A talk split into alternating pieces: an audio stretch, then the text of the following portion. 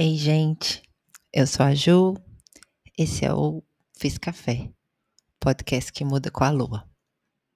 Queria agradecer quem está aí ouvindo, muito feliz com os feedbacks que eu tenho recebido, com sentir que a gente está realmente trocando e brasileiras, mas não só no Brasil, de vários lugares.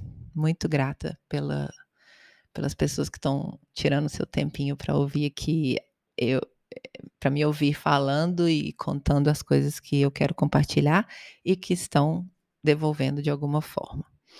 É, o assunto que eu quero falar hoje é, foi um assunto que surgiu logo depois que eu terminei o assunto da semana passada, logo no dia seguinte. Eu pensei, o que, que eu vou falar no próximo programa? Eu pensei comigo e aí veio que eu deveria falar sobre máscaras. É... Uau, né? 2020, eu achei que a gente, quando eu era novinha, eu pensava que em 2020 a gente ia estar tá, é, falando, sei lá, de carros voando, de cápsulas voadoras, de teletransporte. E então, Tô aqui falando de máscara. o assunto me veio eu tentando equilibrar. Eu uso óculos e uso lente, mas às vezes estou de óculos e para quem usa óculos, eu acho que é uma das grandes questões é equilibrar o óculos com a máscara sem embaçar. Então, é os assuntos que a gente tem que lidar. Então, como aqui na Alemanha é, o uso de máscara essa semana eu passei reparar, claro, mais ainda o assunto, porque eu estava já ligada nele, que eu queria falar sobre isso. Então, eu fui, sábado eu fui pegar um, um trem de uma estação só para outra aqui, pertinho da minha casa, para. Não vem ao caso. E aí é, eu resolvi contar nos três vagões que a gente estava, porque até então sempre tinha alguém que não estava com máscara. E foi a primeira vez, já depois de cinco meses, que eu entrei no vagão que são, que na verdade eram três vagões juntos, e eu consegui contar, porque não estava muito cheio, tinha entre 58 e 60 pessoas mais ou menos, e não tinha dessa vez nenhuma pessoa sem máscara.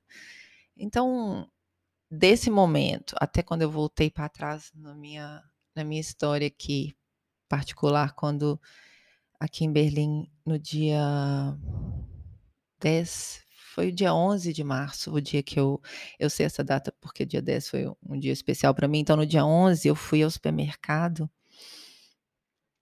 comprar só uma coisa assim de tarde, rapidinho, aqui no quarteirão do lado, ainda não tinha.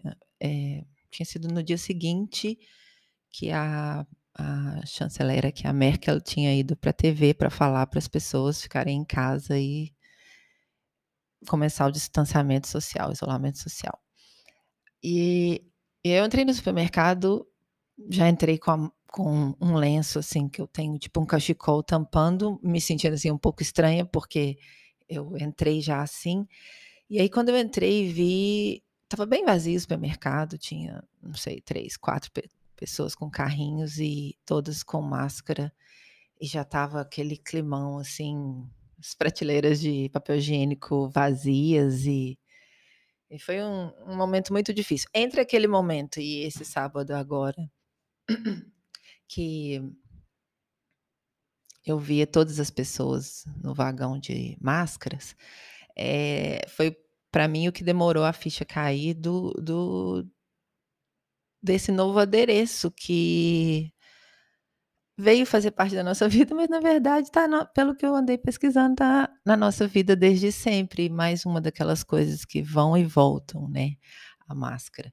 Então a gente de repente se vê nessa situação que a gente tem que usar uma máscara para frequentar as coisas. Então, como eu estava falando, só para encerrar aqui, como que é aqui, hoje, nesse momento, a gente não precisa de usar máscara é, nem dentro de casa, nem quando sai na rua, na rua, andando na rua, nem, né, poucas pessoas estão de máscara, só quem teve realmente, ou, ou que está com alguma gripe, sai de máscara na rua, mas é, as pessoas todas em loja, em shoppings, em restaurantes, em qualquer coisa que você entre que seja um ambiente fechado, eles vão te pedir para usar a máscara. Então, esse assunto, a gente incorporou ele fácil, né? Porque todo mundo meio que tem uma máscara nesse momento e passou a usar, querendo ou não, mas a gente, será que a gente já parou para pensar mesmo mais sobre ele? Então eu quis, eu, porque eu entendi, tá bom, vai fazer parte da minha vida nos próximos meses, muito mais do que eu estava imaginando.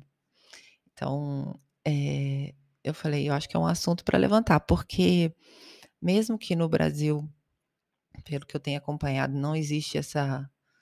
É difícil de saber se é obrigatório ou não usar a máscara. E existem várias pessoas contra a máscara, existem várias pessoas. Ai, eu odeio máscara. Ai, a máscara incomoda. Ai, eu não consigo respirar com a máscara, o que leva a outros assuntos. I can't breathe, né? Foi a, a última fala do George Floyd nos Estados Unidos antes de morrer, é, sendo sufocado.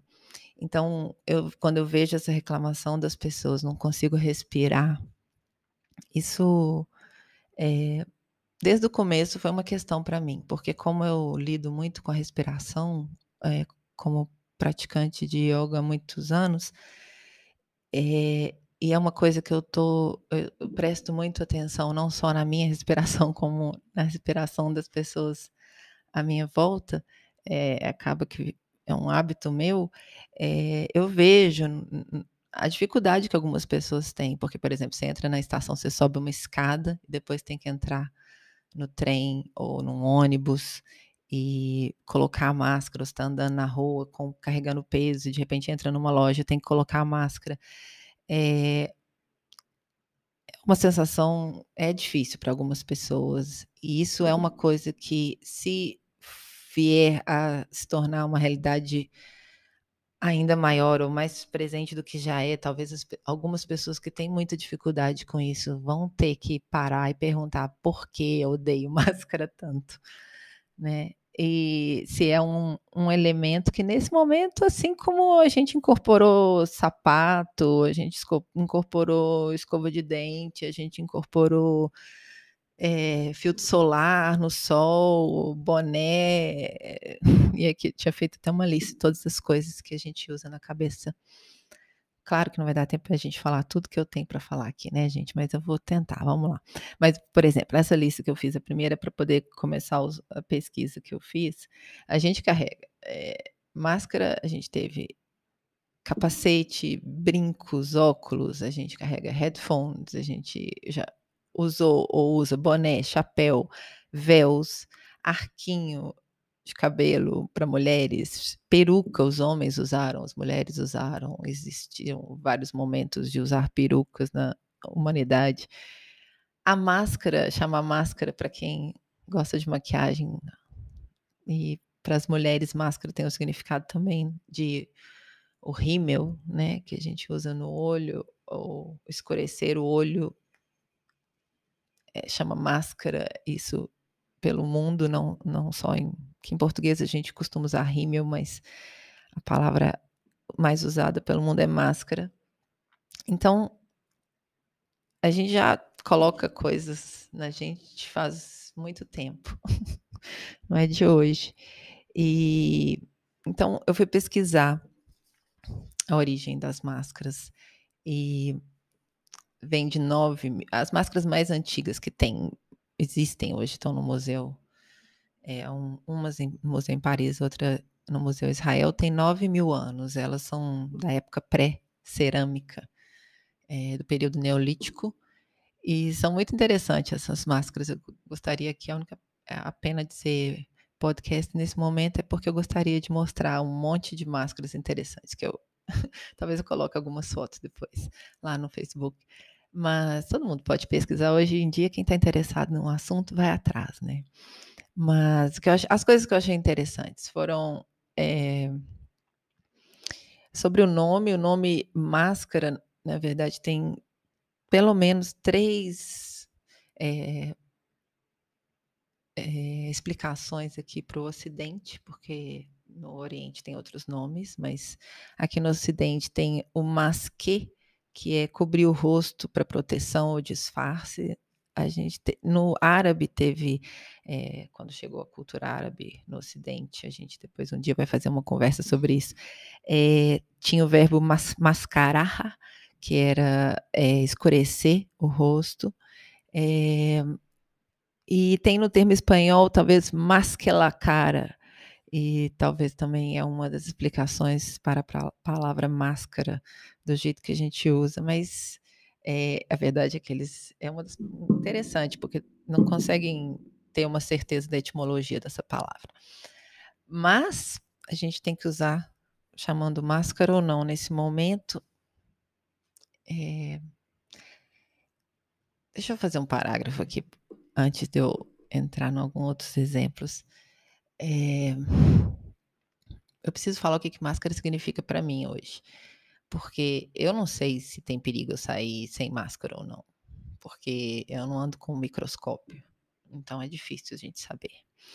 Mas eu tenho seguido aquilo, as pessoas que eu vejo que tem, que eu admiro, pessoas que têm embasamento, pessoas que estão eh, é, buscando a verdade, aparentemente.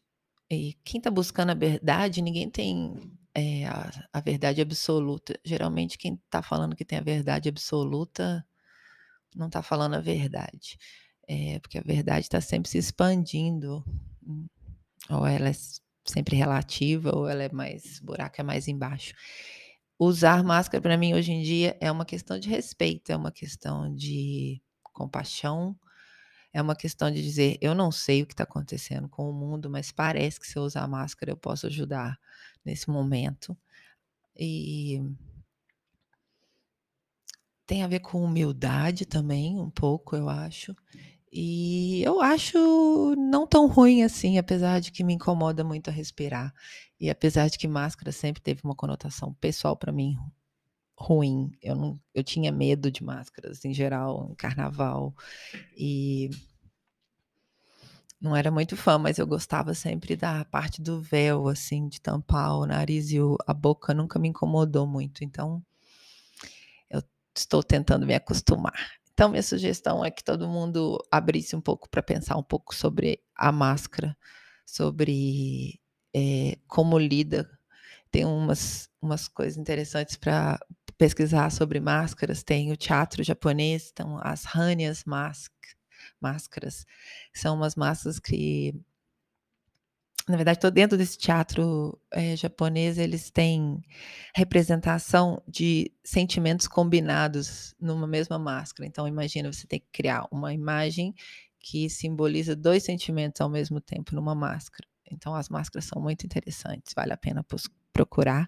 Chama, teatro chama No é o teatro japonês de 1400, desde 1400 mais ou menos, é um teatro cheio de máscaras interessantes.